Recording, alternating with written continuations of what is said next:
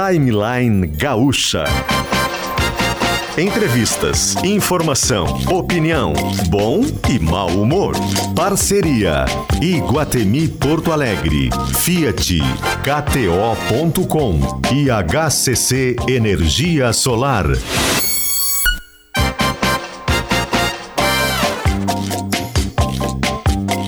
Luciano Potter e Kelly Matos. Bom dia, gente, tudo bem? Chegando com mais um Timeline. Sejam todos bem-vindos ao Timeline do dia 17 de janeiro de 2023. Importante marcar essa data se você está escutando o programa depois, né? Ele foi feito às 10 horas e 9 minutinhos de uma manhã de Porto Alegre. Ele foi feito ao vivo. Tudo que está acontecendo aqui é ao vivo na terça-feira, dia 17 de janeiro, às 10 horas e 9 minutos. Uma temperatura de 29 graus na capital do Rio Grande do Sul. Algumas nuvens estão no céu, mas não conseguem atrapalhar o sol. O timeline chega e chega com HCC energiasolar.com.br é a energia solar por assinatura, um projeto voltado para quem busca investir de forma inteligente, sem custos de instalação e zero burocracia. hccenergiasolar.com.br. Praia e verão é na KTO. Curta Premier League, a Liga Francesa, a Liga Italiana, a Liga Espanhola, enfim. Agora daqui a pouquinho começam os campeonatos estaduais, alguns deles já começaram. Tudo na KTO, NFL, NBA, enfim, KTO.com para você se divertir. Venha viver uma experiência animal no Jurassic Jurassic Rex Park do Iguatemi. Uau! Jurassic Rex Park do Iguatemi em Porto Alegre. E também até 12 de março, tá? É até 12 de março Jurassic Rex Park no Iguatemi de Porto Alegre, um espaço interativo animal. Ingressos no local. E Fiat Cronos. Agora com motor 1.3 e novo câmbio automático. Quando alguém te perguntar qual é o coletivo de incrível, você responde na lata Fiat Cronos. Motor 1.3, como eu disse, novo câmbio automático, o maior porta-malas da categoria e muito mais. Fiat Cronos, viva no plural, no trânsito, escolha a vida. E a gente muda de aço, por favor, Renatinho. Com o RecPay, agora você pode parcelar seu IPVA em até 12 vezes. Baixe o aplicativo, escolhe a parcela que caiba, que vai caber aí no seu bolso, certo? RecPay, R-E-K-Pay, P-A-Y. Uniprime, cooperativa de crédito um slogan espetacular, sólida na atuação, Prime no relacionamento. É o nosso lema da vida. Must Biótica, conheça as lentes Arbela, o lançamento do ano. Miolo Vinícola Almaden, venha conhecer em Santana do Livramento, na fronteira do Brasil com o Uruguai, o novo free shop de vinhos e o maior vinhedo do Brasil.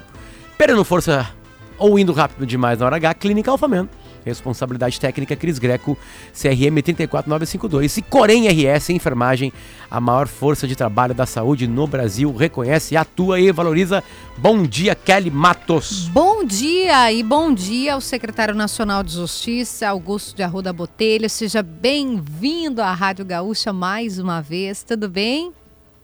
Tudo bom e você? Um prazer falar com vocês e com todos os ouvintes. Obrigada por atender a gente, secretário. A gente fazia tempo que queria fazer essa conversa, né? Desde a gente já lhe ouvia antes, né? Como um especialista na matéria, no tema, e agora ocupando o posto que ocupa no Ministério da Justiça, com toda a força que esse cargo tem, a gente está realmente muito, muito gratos aqui de poder recebê-lo no, no programa. E eu já vou começar é, de cara, porque ontem, neste mesmo espaço, nós recebemos, como a gente vem recebendo governadores e tentando vários governadores para conversar conosco, o governador de Minas Gerais, Romeu Zema. E ele disse algo que na hora vou compartilhar com, com o senhor secretário. Não, que... Vamos botar o áudio. Vamos botar o áudio, vamos botar o áudio. Fica melhor, né? Então me parece que houve um erro da direita radical, que lembrando é uma minoria, e houve um erro também talvez até proposital do governo federal que fez vista grossa para que o pior acontecesse e ele se fizesse posteriormente de vítima. Então, é uma mera suposição, mas as investigações é que vão apontar se foi isso mesmo que aconteceu ou não, porque o que se demonstrou ali naquele domingo, dia 8 de janeiro, foi assim uma lerdeza gigantesca de quem está ali para poder defender as instituições. Quando ele falou isso, eu dei um pulo da cadeira, o Potter deu um pulo da cadeira, porque é absolutamente grave. Então, minha pergunta é reta e direta. O governo federal deixou todo mundo quebrar tudo de propósito? Fez vista grossa? Absolutamente não, Kelly. E eu acho, no mínimo, temerário que uma autoridade pública faça, e essa foi a palavra utilizada por Zema, uma suposição baseada em absolutamente nenhum fato concreto de um tema tão grave, uma acusação tão grave. É, no mínimo, volto a dizer, temerário uma afirmação nesse sentido. Não há nenhum indicativo em nenhum depoimento, não há absolutamente nada que mostre que o governo federal teria sido leniente em qualquer momento diante dos crimes e não erros. Ele começa dizendo que a direita radical cometeu um erro. Não, cometeu uma série de crimes.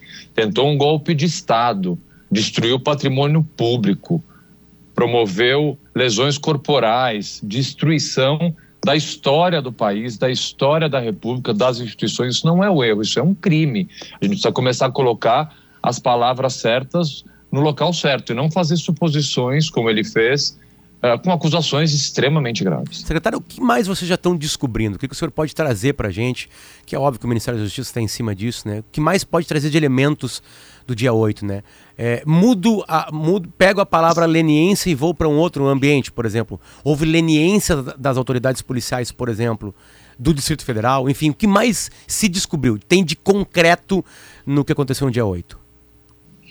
Olha, o Ministério da Justiça desde o próprio dia 8, assim como a Polícia Federal, a Advocacia Geral da União, houve uma união de forças para que a gente inicialmente abra canais de denúncia, porque a participação da sociedade civil é extremamente importante porque várias pessoas que praticaram esses crimes gravíssimos publicizaram a prática desses crimes em redes sociais, em lives, em fotos, em manifestações futuras, e a própria sociedade civil, muitas vezes identificando ou iniciando a identificação desses golpistas, auxiliaram e continuam a auxiliar todas as autoridades. Então, a partir do momento que a gente recebe, o Ministério da Justiça recebeu aproximadamente qual 86, 80, quase 90 mil denúncias até a data de ontem, é feito um filtro inicial e tudo isso é encaminhado para quem? Para a Polícia Federal, que é quem tem a responsabilidade, a competência de investigar. Tanto a Polícia Federal quanto a Justiça Militar, o Ministério Público Federal estão todos trabalhando ininterruptamente, instaurando dezenas de inquéritos, ouvindo, ouvindo centenas de pessoas uh, durante a semana passada e essa, para que a gente possa apontar responsabilidades. Essas responsabilidades têm que ser individualizadas, é, tanto manifestantes, golpistas que participaram dos atos no dia 8, como pessoas que não necessariamente estivessem aqui em Brasília, mas participaram direta ou indiretamente disso. Isso inclui financiadores, apoiadores, autoridades públicas que podem ter participação. Isso é investigação que vem sendo feita de forma criteriosa, republicana, respeitando direitos e garantias fundamentais, respeitando presunção de inocência, tudo precisa ser respeitado independentemente da gravidade gigantesca dos crimes que foram cometidos. E essas autoridades responsáveis pela investigação chegarão. E o Ministério Público ontem já chegou aí a oferecer uma série de denúncias. É essa a tramitação. Polícia investiga, apresenta para o Ministério Público, que aí inicia um processo criminal. Vários processos criminais serão instaurados. Deixa eu ficar ainda na questão do Distrito Federal. O que, que se descobriu do governo do Distrito Federal e as forças policiais do governo do Distrito Federal? Uh, é, há uma, para dizer o mínimo, uma sucessão de erros uh, na condução uh, do dia 8, a partir do momento em que os golpistas fizeram a primeira invasão. Responsabilidades, quem tem responsabilidade por o quê, a gente tem que aguardar a finalização das investigações. O que posso adiantar é que houve erros, houve leniência, sim, de autoridades responsáveis pela proteção do patrimônio público, mas individualizar isso, dizer quem fez o quê, só a investigação que já vem sendo feita e algumas inclusive já terminaram, é que vai poder delimitar isso. Uh, vou dar um passo atrás para a gente fazer uma leitura do todo, do, do, do dia 8. A gente ainda não está com distanciamento histórico, mas já deu para perceber, secretário Augusto, que foi algo que passa, que ultrapassa o patrimônio que já é muito grave, né? Quebrar o patrimônio público, destruir estruturas, isso é muito grave. Mas ultrapassa isso se a gente analisar do ponto de vista de um ataque ao Estado democrático de direito. Uma das suas qualidades é falar desta forma tão didática, em que todo mundo consegue entender. Então eu queria é, voltar um pouquinho e, e perguntar a sua leitura do dia 8 e por que isso configura um ataque ou um dos mais graves ataques à democracia que o nosso país já viu desde a redemocratização. Kelly, eu estou absolutamente seguro em afirmar que foi o ataque mais grave que a nossa democracia sofreu uh, desde o fim do regime de exceção. Não tenho dúvidas. Foi uma tentativa de golpe. Não apenas atos violentos com lesões corporais, com ameaças, com uh, destruição do patrimônio e da história da República, mas houve uma tentativa de golpe. E a lei que protege o Estado Democrático de Direito, tem nos seus artigos 359 e, e várias a, a, linhas desse artigo as previsões, e uma delas especificamente é uma tentativa de golpe de Estado. Foi o que aconteceu no dia 8 de janeiro. E o Ministério Público Federal, atento a isso, ontem uh, ofereceu 39 denúncias, e essas denúncias ali constam a a, a, capitulação, a acusação feita pelo Ministério Público de uma tentativa de golpe de Estado. É isso que aconteceu. Esta é a análise que as investigações mostram, os fatos mostram, e o Ministério Público, que é o titular da ação penal, ou seja, aquela autoridade que tem o poder de oferecer uma acusação criminal contra alguém, assim identificou corretamente os fatos do dia 8, uma tentativa de golpe de Estado, não há outra palavra. E aí eu vou insistir, vou, vou seguir nessa linha de raciocínio, porque durante algum tempo, eh, ou durante bom tempo, a gente que acompanha Brasília, especialistas na área do direito, perceberam que esse lugar do Ministério Público, o senhor explicou bem, né? A polícia investiga, indicia ou não, o Ministério Público denuncia ou não, justiça aceita ou não a denúncia e julga de se é culpado ou inocente. Esse é o processo básico. Esse Sim. lugar do Ministério Público, ser cuidadosa, ele ficou vago, ele é, se sentiu que faltava uma parte. O Ministério Público, crimes ou suspeitas de crimes e irregularidades e o Ministério Público não, não tomava uma posição ou não, não acusava. E eu até ouvi essa expressão ontem, agora fico repetindo ela, que percebemos que houve uma mudança de aras, né? Uma mudança de ares seria o, o, o correto, mas mudou. O senhor acabou de citar aqui. O Ministério Público ofereceu uma série de, de, de denúncias mudando uma postura. O senhor acredita essa mudança a quê? Olha, é difícil uh, se colocar no, lo no local uh, de um procurador na República, no Procurador-Geral e pensar o que ele, o que fez ele agir de forma A ou de forma B. Uh, o que eu posso registrar é a rapidez com que o Ministério Público Federal já tem oferecido essas denúncias. E eu tenho certeza que ao longo dessa semana, da próxima semana, outras denúncias serão oferecidas. E é uma denúncia extremamente é, detalhada, bem feita e é, é, atendendo ao anseio de toda a sociedade brasileira. Os crimes gravíssimos que foram praticados precisam de uma resposta rápida, uma resposta urgente, uma investigação republicana, porque aqui não há, Kelly, em momento nenhum, e eu fui questionado uh, uh, durante essa semana e a semana passada se não estaria havendo uma espécie de denuncismo. Não há perseguição ideológica. Não tem crime ideológico essa acusação, são crimes cometidos. A Constituição brasileira garante e continuará garantindo a liberdade de expressão, a livre manifestação, a possibilidade de se reunir, se manifestar contra ou a favor o que esses cidadãos bem entenderem. Essa é uma garantia constitucional que precisa ser preservada, o que é completamente diferente do que nós vimos no dia 8 de janeiro. Não foi uma manifestação de oposição ou de apoio a um governo, a um candidato, a um prefeito, a um governador, a um partido político, a uma causa. Foi uma tentativa de golpe de Estado.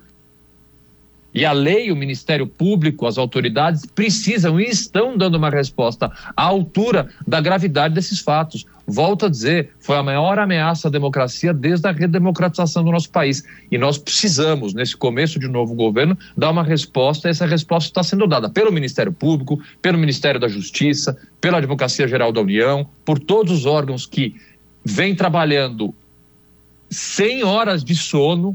Essa é a verdade né? Se a gente pegar a Polícia Federal, muitos agentes da Polícia Federal, delegados, varam noite escolhendo depoimentos, membros do Ministério Público também, toda a equipe do Ministério da Justiça, sob o comando do ministro Flávio Dino, tem se empenhado sem descanso para auxiliar essa investigação. Nós temos o secretário executivo aqui do Ministério, que hoje é o interventor federal, o secretário Ricardo Capelli, que tem feito um dos trabalhos mais é, é, elogiáveis de todo este momento, porque não é fácil você assumir a segurança pública do Distrito Federal depois de algo tão grave como aconteceu. Né, o secretário Ricardo Capelli tem sido essencial na manutenção da democracia, sob o comando do ministro Flávio Dino, assim como a Polícia Federal. O diretor da Polícia Federal, o delegado Andrei, uh, uh, conseguiu reunir policiais federais de todo o Brasil, que volta a dizer, e eu faço questão de ressaltar isso, viraram noites para ouvir pessoas, para investigar e continuam e continuarão fazendo isso. Ah, a gente está ouvindo aqui o secretário do Ministério da Justiça, Augusto de Arruda Botelho. O senhor falou uma expressão que está na moda e discuti-la é ótimo e eu sei que é um assunto que o senhor adora, que, foi, que é liberdade de expressão. Nos atos do dia 8, uh, ah, a porta do gabinete de um dos ministros do STF, uh, Alexandre de Moraes, estava lá de fora, foi arrancada, cadeira, enfim, né? como protesto ao, aos atos dele. Né? É, e, e, eu vejo discussão jurídica em cima dos atos. Né? A gente ouviu aqui ex-ministros do STF, como lá, Marco Aurélio, dizendo que Mendes, é, e Gilmar é Mendes, e eles discordam do mesmo assunto, enfim. Eu queria a posição do senhor é, absolutamente jurídica sobre esses últimos movimentos do Alexandre de Moraes de, de, de, de retirar algumas pessoas, conseguir, né, através de alguns atos jurídicos, retirar pessoas das, da, da, internet, enfim. Qual é a opinião do, antes do jurista Augusto de Arruda Botelho? Olha, mo momentos excepcionais, eles levam a ações excepcionais. Direitos e garantias fundamentais não são absolutos. A liberdade de expressão, e eu falo isso há anos, ela tem um limite. Ela tem um limite. A Constituição prevê, e é uma das garantias mais importantes que o Estado Democrático de Direito, uma democracia que nós cidadãos temos, é de livremente nos expressarmos. Mas essa livre forma de se expressar, ela tem um limite, esse limite é a lei. Qual é a régua que define o que é liberdade de expressão e o que não é? É a lei. Eu posso criticar governos, eu posso sair às ruas pedindo impeachment de presidentes, governadores, de quem eu bem entender. Eu não posso sugerir a retirada de um governante à força. Eu não posso invadir um prédio público. Isso não é liberdade de expressão em lugar nenhum no mundo. Então, a justificativa de que manifestantes estão acobertados pelo direito de livremente se expressar esbarra em algo muito importante, que é a lei brasileira, é a Constituição. Tem uma lei aprovada que defende o Estado Democrático de Direito pelo governo anterior, pelo governo Bolsonaro. É essa lei que hoje está sendo usada para processar e continuará sendo usada para processar esses golpistas. Então não se pode aqui fazer qualquer tipo de acusação de viés ideológico, perseguição, muito pelo contrário, estamos utilizando o Ministério Público Federal, a Polícia Federal, a letra da lei. Agora, momentos excepcionais como os que aconteceram, eles fazem com que direitos e garantias fundamentais que não são absolutos sejam flexibilizados. Um exemplo, por exemplo, são as decisões do ministro Alexandre Moraes retirando acertadamente, do ponto de vista jurídico, acertadamente, conteúdos em redes sociais, contas que continuam a promover aí narrativa legislativa de golpe. Nós precisamos defender a democracia brasileira, nós precisamos defender as instituições, o Estado Democrático de Direito, e neste momento em que sofremos uma tentativa de golpe, é necessário, sim, do Poder Judiciário, que eu não canso de dizer, tem sido e continuará sendo um grande alicerce da democracia. O papel que o Poder Judiciário vem exercendo nos últimos tempos, e principalmente depois do dia 8 de janeiro, é essencial para a manutenção da democracia. Portanto, eu entendo do ponto de vista jurídico que as decisões do ministro Alexandre de Moraes e outras, que foram inclusive referendadas pelo, pelo Pleno do Supremo, são absolutamente acertadas juridicamente, porque o momento que nós estamos, ele possibilita que direitos e garantias fundamentais, momentaneamente, é, é, tenham aí sua limitação. Uh, dentro dessa ideia da discussão, secretário, até a gente botou a mesma pergunta para o ministro Gilmar, para o ministro Marco Aurélio, para o próprio Zema, uh, se retirar a conta, né? O senhor acabou de citar aí, é, de, de pessoas que insistem em ficar pedindo golpe, por exemplo. Se retirar a conta é a medida mais correta e mais acertada, se não seria o caso de, por exemplo, retirar uma postagem, como a gente faz quando alguém nos ofende, por exemplo, e comete crime, né? Um, é, injúria, calúnia, difamação. Se retirar a conta, calar aquela pessoa, não é algo, e aí coloco para o senhor, né, com todo o seu conhecimento, não é algo que, que é extremado. Daí você simplesmente é, né, subtrai aquela pessoa do ambiente. Não seria talvez o, o melhor caminho e se não, por, qual, por qual razão, é, suspender aquela postagem específica em que se pediu algo como, como o senhor diz, né, o golpe, retirada de governante à força?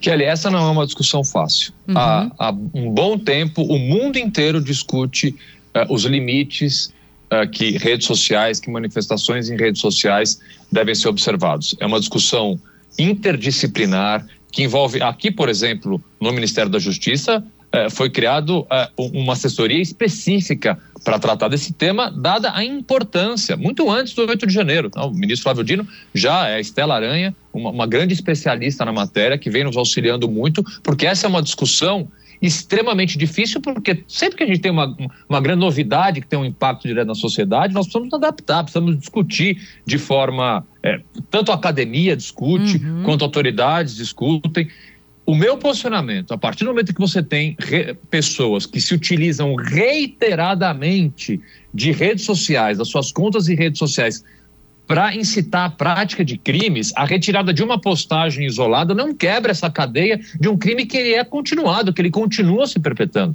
Você tem aí pessoas que se utilizam da, das redes sociais para diariamente incitar a prática de crimes, como um golpe de Estado. Portanto, a retirada isolada de uma de uma publicação não vai fazer com que. Porque, por que, que você retira? A partir do momento que a pessoa está incitando um crime, você retira. Porque você não quer que isso continue uhum. a ser divulgado. Você não quer que isso continue a, a surtir efeito. Porque muitas das pessoas que uh, estiveram aqui e cometeram as, os variados crimes que cometeram foram incitados por pessoas que não estavam aqui.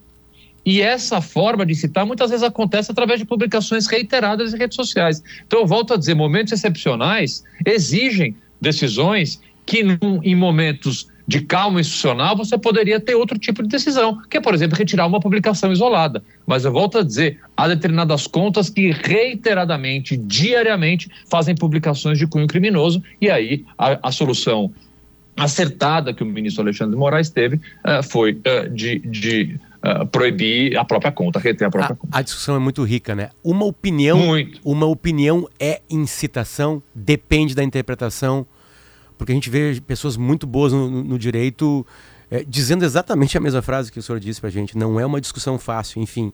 Né? E não eu é, repito é, a pergunta. É, não é um momento quando, difícil, e porque ela está acontecendo, é, é assim, né? É ela está em andamento, não, a gente não é sabe. Que, é, secretário, tem um ato no dia 8, né? Até o ato do dia 8 muda muito essa discussão. Tem um ato dia 8, que ele aconteceu. Antes eram opiniões. Antes eram pessoas na frente do quartel. Antes era uma vida aparentemente normal, enfim. Mas tem, o, tem os atos né, do, na invasão de poderes do dia 8, enfim.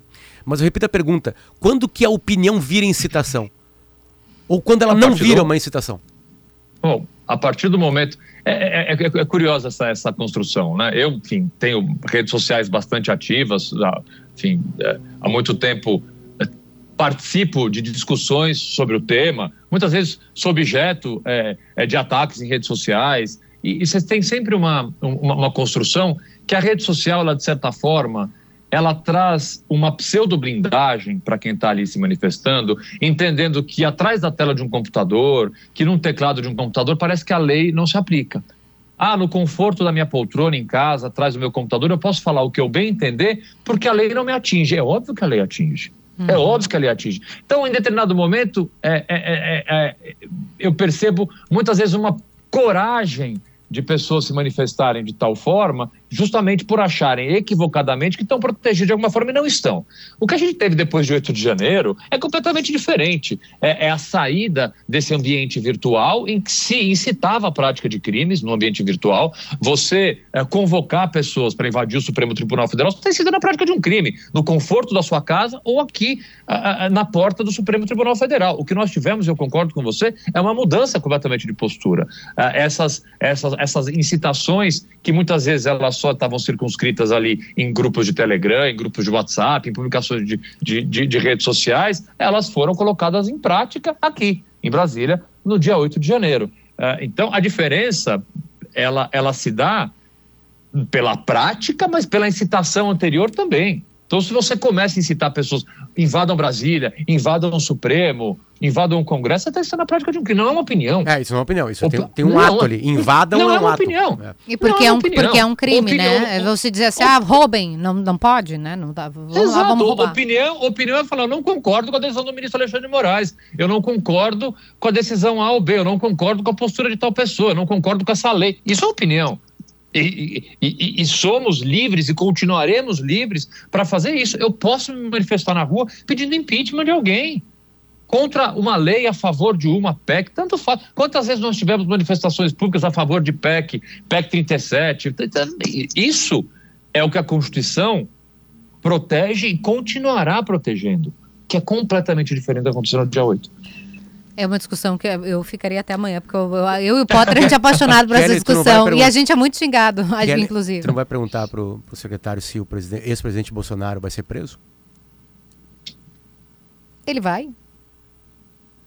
Olha, o que eu posso afirmar é que não há autoridade com cargo ou sem cargo blindada de uma investigação. Todos, absolutamente todos, que podem ter participação direta ou indireta nessa tentativa de golpe serão investigados. Uma investigação republicana, isenta, que a Polícia Federal já está fazendo e continuará fazendo. O discurso eh, eh, de posse eh, do diretor-geral da Polícia Federal, Andrei Rodrigues, foi categórico ao afirmar isso. né? Não tem aqui. A Polícia Federal sempre foi e continuará sendo uma polícia republicana.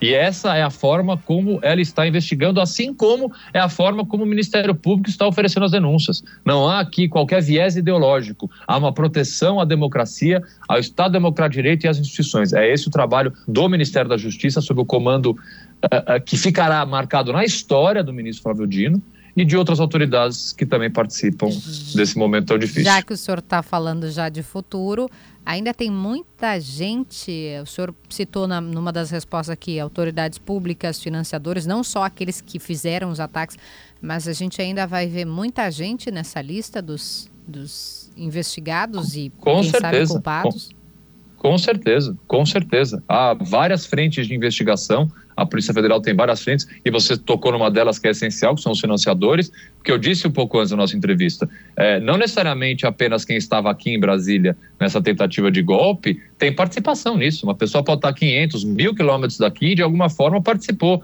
Ah, O Código Penal, no seu artigo 29, prevê modalidades de participação que não sejam autoria. Pode ser a coautoria, a participação. Você tem formas de ter praticado um crime que não, não necessariamente passam por estar aqui em Brasília. Então, essas investigações continuam e novas denúncias, novas prisões serão feitas. Essa é a voz do secretário do Ministério da Justiça, Augusto de Arruda Botelho. Não é a primeira vez dele aqui no Timeline não será a última, eu acredito, né, secretário? Não. Não, claro que não. É aqui. só vocês me convidarem que eu volto. Perfeito. Obrigado pelo carinho com a gente aqui o Quando tempo. vier ao Rio Grande do Sul, o senhor vem no estúdio aqui, a gente prepara um chimarrão também. Opa, gostei. Combinadíssimo. Obrigado, Obrigada, gente. Boa bom semana para todo trabalho. mundo. Bom trabalho, Tchau, bom tchau. trabalho. Olha, novas denúncias e novas prisões serão feitas. 10 horas e 36 minutos e obviamente que este assunto continua no próximo bloco. Principalmente, bom, a gente ouviu, né, um secretário do Ministério da Justiça, então tinha fatos a serem perguntados para ele, né, Isso. envolvidas nos atos. Dos né? acontecimentos. A gente aproveitou porque a gente sabe que o Augusto gosta muito desse assunto para falar sobre liberdade de E é expressão. um expert, né? Os movimentos do Hum, ministro Supremo Alexandre de. Moraes, ele gosta disso. E no próximo bloco a gente vai ter uma, uma opinião também balizada que discorda de alguns pontos. Isso é bom, importante. Concorda e discorda de alguns pontos, porque as discussões ricas são essas, né? A gente concorda e discorda de algumas coisas e a gente vai seguir esse papo sobre liberdade de expressão, sobre os movimentos do Supremo Brasileiro. Fica com a gente que a gente já volta junto com o Fiat Cronos, com o Jurassic Rex Park do Iguatemi de Porto Alegre, com a KTO e com hccenergiasolar.com.br. De volta, 10 horas e 41 minutos, estamos de volta com o Fiat Cronos, agora com um motor 1.13 e novo câmbio automático. Venha viver uma experiência animal no Jurassic Rex Park do Iguatemi Porto Alegre. Praia, verão e KTO, vem pra onde a diversão acontece, kto.com. E a HCC apresenta energia solar por assinatura. Sem investimento, você economiza até 20% na conta de luz. Mudamos o jazz, por favor, Renato. Corém RS e enfermagem está com a gente, Clínica Alfaman também. Miolo Vinícola Almaden está com a gente. Mustbiótica, RecPay e Uniprime, a cooperativa de crédito. Bom, agora a gente recebe mais uma pessoa para falar com a gente sobre o mesmo tema, de uma maneira o mesmo tema. A gente vai ouvir agora o advogado, uh, vamos dar o cargo completo, né? professor e mestre em Direito Constitucional, Rodrigo Marinho. Como é que tá, professor? Tudo bem? Bom dia. Fala, fala Potter. Prazer falar com você novamente. Prazer falar com você, Kelly. Uma honra Bom estar dia. aqui na Rádio Bom, é, a gente conversou agora um pouquinho com Augusto de Arruda Botelho, que hoje ocupa o cargo de secretário do Ministério, secretário do Nacional Ministério... de Justiça. É. Exatamente, né, no Ministério da Justiça, enfim. É, e a gente falou com temas que onde ele está trabalhando, né? Que não é exatamente onde o senhor está. Mas tem um tema que a gente falou com ele que a gente queria muito ouvir a sua opinião também, uh, professor, que é sobre a liberdade de expressão e os movimentos, principalmente, né, do ministro Supremo Alexandre de Moraes. A gente queria que o senhor falasse um pouquinho sobre isso, mas eu queria que sempre o senhor linkasse com o que aconteceu no dia 8 uh, ah, em Brasília, né? Por favor, né? Onde, onde é. há limites, onde não há. Eu queria a sua tese aqui, por favor. Perfeito. É, primeiro ponto, eu estava ouvindo o, o, secretário Augusto antes de, de, entrar aqui na rádio, e ele fala muito sobre a ideia de democracia, mas ele esquece de falar de devido processo legal, né? Que é uma das bases do Estado de Direito, que é exatamente o que não ocorre, o que não vem ocorrido nas decisões do ministro Alexandre de Moraes. É muito comum as pessoas dizerem que em casos excepcionais, meio que as garantias de direitos fundamentais não existem. Ao contrário, é exatamente situações excepcionais que as garantias de direitos fundamentais devem ser preservados. A gente tem uma Constituição é para momentos excepcionais, né? porque para o momento de tudo bem não precisaria dela. Isso se esquece, né? Com relação aos atos, Potter, do dia 8, eu acho que há uma diferença muito clara sobre aquelas pessoas que depredaram, destruíram o patrimônio público, entraram na, nas sedes dos poderes, né? Eu não, não vejo como aquilo se configurar golpe de Estado, para deixar claro, tá? Não vejo como tentativa de golpe.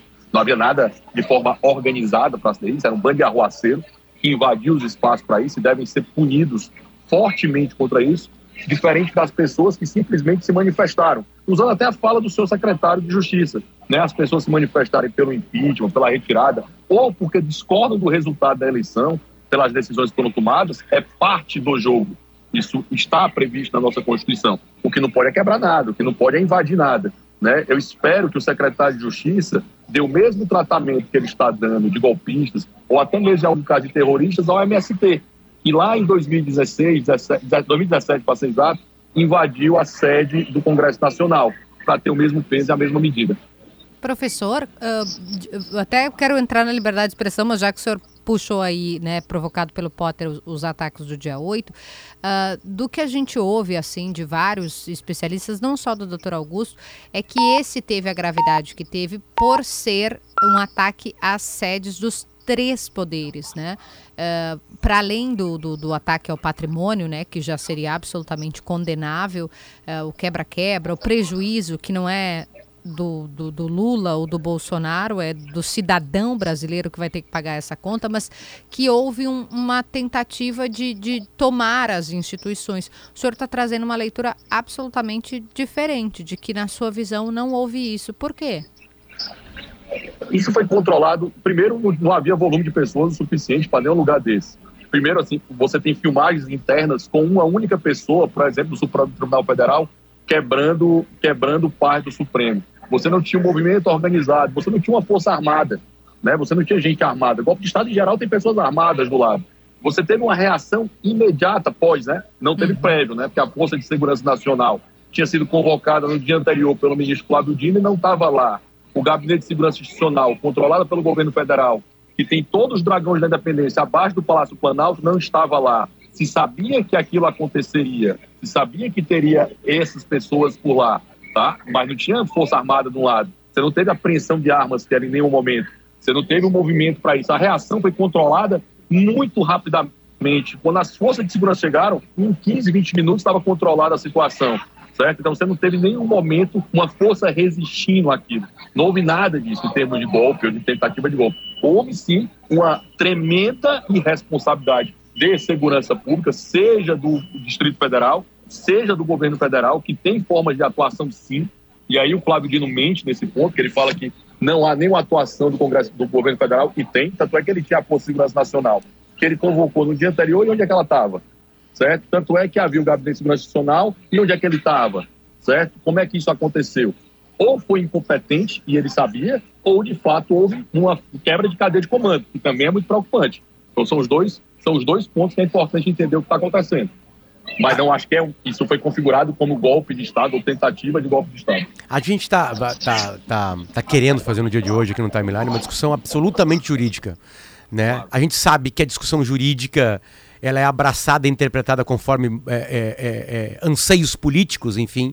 Mas a gente queria uma opinião absurdamente jurídica. Eu estou usando a palavra absurda porque eu realmente quero, professor, professor Rodrigo Marinho, é, é, sobre, sobre a discussão que se coloca, porque a gente ouve gente muito boa aqui, Aliás, ministros, ex-ministros do Supremo, por exemplo, que discordam desse tema, sobre os movimentos do ministro Alexandre de Moraes. Né? Juridicamente, esquece quem está sendo atingido ou não, enfim. Eu sei que é bem difícil de falar isso, mas juridicamente, o que, que tem de correto e o que tem de errado? Se tem algo correto e se tem algo, algo errado, claro. Vamos, vamos começar a voltar, né? Não tem como falar disso agora sem voltar no tempo, né? Lá atrás, em 2019, foi aberto um inquérito baseado naquela reportagem da revista Cruzoé, do amigo do amigo do meu pai. Eu acho que ambos recordam disso, né? Muito criticado à época, né? De ofício foi aberto um inquérito pelo presidente Toffoli, que era o suposto atingido daquela situação. Isso foi distribuído sem sorteio para o Alexandre de Moraes, direcionado, que também em tese não poderia, não poderia abrir ofício, né, sem manifestação do Ministério Público, não poderia ser direcionado. A procuradora da República à época, Raquel Dodge, reagiu fortemente contra isso, pedindo o arquivamento do inquérito. À época, toda a imprensa, à esquerda e à direita, criticaram a censura feita contra a revista Cruzoé. Eu não sei se vocês lembram disso, Potter. E o único voto no Supremo a falar desse inquérito e a colocar isso foi do ministro Marco Aurélio, que inclusive a gente ressaltou sempre aqui, lá atrás, quando esse inquérito nasce absolutamente torto, não respeitando o processo que se espera no Estado Democrático de Direito, houve um voto vencido, porque a maioria do colegiado referendou. Foi. E aí você começa isso, né? A partir desse inquérito são tomadas várias decisões, até uma prisão por nove meses de um deputado federal, até o fechamento do Telegram, certo? Para todo o Brasil eu e vocês dois, que não somos parte do processo, se a gente usasse o Telegram, poderíamos pagar uma multa de até 100 mil reais. Então, assim, isso foi decidido no âmbito desse inquérito. A partir desse inquérito, foram feitos mais inquéritos de ofício pelo próprio Alexandre de Moraes abrindo, que são os inquéritos antidemocráticos, e o outro inquérito baseado, outro inquérito baseado nessa mesma situação. Esse inquérito também foi criado de ofício sem participação do Ministério Público certo? Ou seja, ele vai julgando, condenando e acusando. Né? Então, julgando, condenando e sendo vítima, né? porque ele é o próprio vítima do inquérito. Isso é baseado lá no regimento do artigo, do regimento interno do Supremo Tribunal Federal, acho que é o artigo 36, que fala que em situações que acontecem crimes dentro do Supremo, isso vai para a competência do Supremo Tribunal Federal. Por exemplo, o fato do dia 8 de janeiro pode ser aberto inquérito no Supremo, de quem cometeu o crime lá, tá certo? Poderia.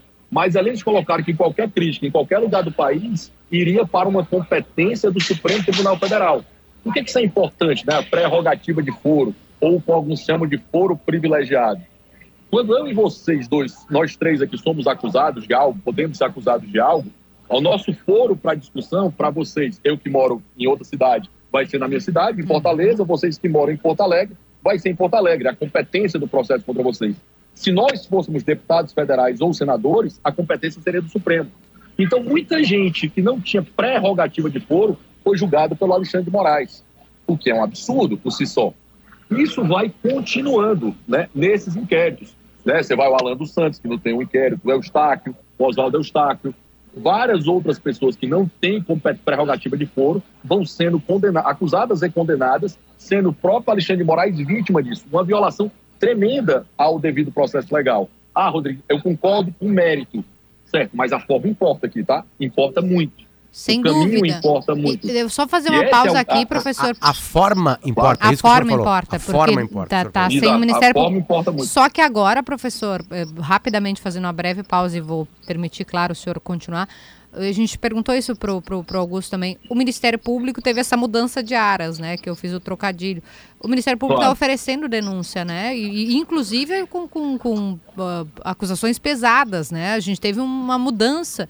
É, a- o senhor acredita que essa mudança agora ela é positiva, então o Ministério Público agora agora está voltando para a forma entre aspas correta, como o senhor aponta, com o Ministério Público oferecendo denúncia e aí sendo investigados, o que o Ministério Público chama, não é nem a Kelly, é o Ministério Público chama de golpista, terrorista, enfim. A denúncia não deveria ser no Supremo, né? É a primeira coisa, né?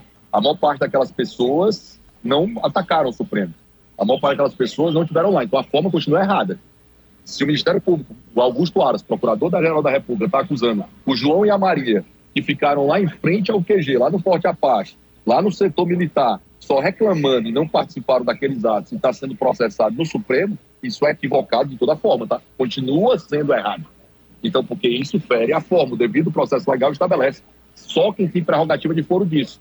Kelly, há uma frase curiosa do Augusto Aras, assim que ele toma posse, né, que aí vai para o julgamento desse inquérito lá, uhum. questionado pela Raquel Dodge, e aí ele diz o seguinte: esse inquérito não pode servir para tudo. Esse inquérito aqui não pode servir para tudo, porque funciona assim, né? Eu tenho fato, aí é criado um inquérito, aí é denunciado ou não, e aí vai ao judiciário, né? A polícia investiga, o Ministério Público investiga, aí vai para o judiciário, entendeu? Ele tem que seguir esse rito. Nós temos inquéritos que estão abertos ad eterno, eles estão há três anos abertos quatro anos abertos agora. Então, assim, nós vamos para o quarto ano que o mesmo inquérito está aberto e o inquérito que afastou o Iban... Olha a loucura disso, né?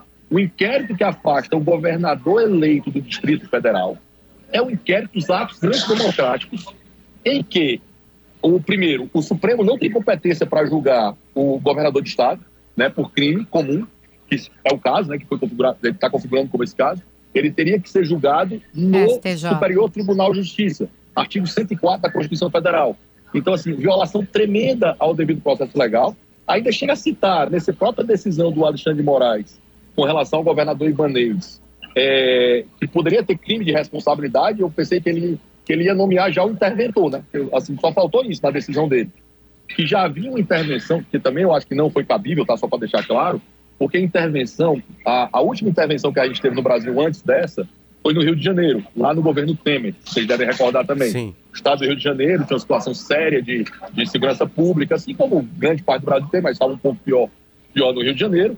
E aí foi decretada a intervenção na segurança pública, que era uma novidade, né? A gente nunca tinha dado intervenção para um setor no Brasil, sempre era do, do, do poder federal, do poder estadual, do poder estadual, do poder municipal. Nunca tinha sido assim, ah, só na segurança pública, só na. Nunca, nunca tinha acontecido dessa forma no Brasil, mas aconteceu, precedente colocado, e aí mas era um colapso da segurança pública. Ali foi um fato isolado, controlado muito rapidamente. Não há nenhuma razão para essa decretação de intervenção federal continuar. Segurança pública do, do, do Distrito Federal é um dos estados mais seguros do Brasil, tá? De longe, certo? Então, assim, não, não há razão de ser, de ter uma intervenção ah. na segurança pública daquele estado. Professor, os últimos... Daquela unidade federativa. O último minutinho. O ex-presidente Bolsonaro vai ser preso? Eu, se ele tiver cometido crimes, eu acredito que ele deveria ser processado em primeira instância, segunda instância, STJ, STF, assim como Lula foi, né? Assim como Lula foi, porque ele não tem mais prerrogativa de foro, certo? Ele não tem mais prerrogativa de foro, ele não é mais presidente do Brasil, né? Então, para ser preso pela regra do direito, ele teria que o processo transitar em julgado. Né? Mesma razão do Lula, que foi solto quando mudaram o entendimento do Supremo. Ele não pode ser processado no Supremo, não há razão de ser do, do Jair Bolsonaro, hoje cidadão, ex-presidente da República, está lá. Ele não tem prerrogativa de foro, certo? Porque ele é um ex-presidente. Se ele fosse senador da República, deputado federal, ministro do Estado, ele poderia ser processado lá, mas ele não o é. Assim como o Lula também era um ex-presidente e foi processado nas instâncias. Então, é o fato dele ter sido incluído, uh, professor, agora, né, como investigado, eu acho que a pedido da PGR, se eu não estou enganada, na sua visão é um erro dele ter sido incluído agora como investigado no, no, nesse processo, no inquérito no STF. Esse inquérito é velho, tá, Kelly? Esse inquérito não foi criado agora, né? Não, não é agora. Passado. Esse é o primeiro erro, né? Eu não posso usar inquéritos passados para situações novas, tá? As situações novas têm que ser criados inquéritos novos. Se o inquérito fosse. Eu estou falando devido processo foi, legal. Né? O tô, pedido tô, foi do, da, da PGR mesmo. Foi da. Por exemplo, a PGR está acusando alguém que não é, que não tem, não tem prerrogativa de foro para ser processado no Supremo Tribunal Federal. Isso está errado de toda maneira. O assunto é absolutamente apaixonante. Apaixonante. Melhor que futebol. É, não termina, né? A gente queria ficar conversando com o senhor aqui um tempão, porque a gente tem tanta dúvida e tanto entender. Quando a gente acha que não, tá, entendi, o Ministério Público. Não, mas agora o Ministério Público mudou. Então tá certo. Não, mas o Ministério Público não pode incluir. Então, é- vocês viram, né? Respostas, É porém isso- perguntas. Isso é para nos proteger, né? Sem isso é dúvida. feito para proteger Sem o dúvida. indivíduo, né? Não Para é que nenhum inocente seja condenado. Eu digo isso, né? Respeitar o processo da forma como é. é- agora a gente fica pra lá ou pra cá porque gosta do fulano ou gosta do Beltrano, mas poderia ser um de nós, né? Poderia ser um de nós o, o apontado. Advogado, professor e mestre em Direito Constitucional Rodrigo Marinho, que certamente voltará com a gente aqui no Timeline. Com Muito obrigado pelo certeza. carinho, professor. Volte sempre, Obrigada, bom trabalho. professor. Obrigado, uma honra. Valeu. Abraço a todos. Esse programa tá guardado, tá? Tá guardado que sempre no YouTube e tá guardado pra sempre no Spotify. Depois que acaba o programa ao vivo, a gente vai lá. Quem quiser escutar de novo, mandar pros amigos. Olha aqui, eu te falei. Recortar pra nos xingar. Enfim, pra nos, pra nos elogiar, porque a gente nunca fala isso, né? A gente é muito elogiado também. Só que a gente não fala aqui no ar. Muito obrigado a você que nos elogia e nos critica. A gente segue aqui e volta amanhã. Tchau, tchau. Beijo. Timeline Gaúcha. Entrevistas, informação, opinião, bom e mau humor. Parceria Iguatemi Porto Alegre, Fiat, KTO.com e HCC Energia Solar.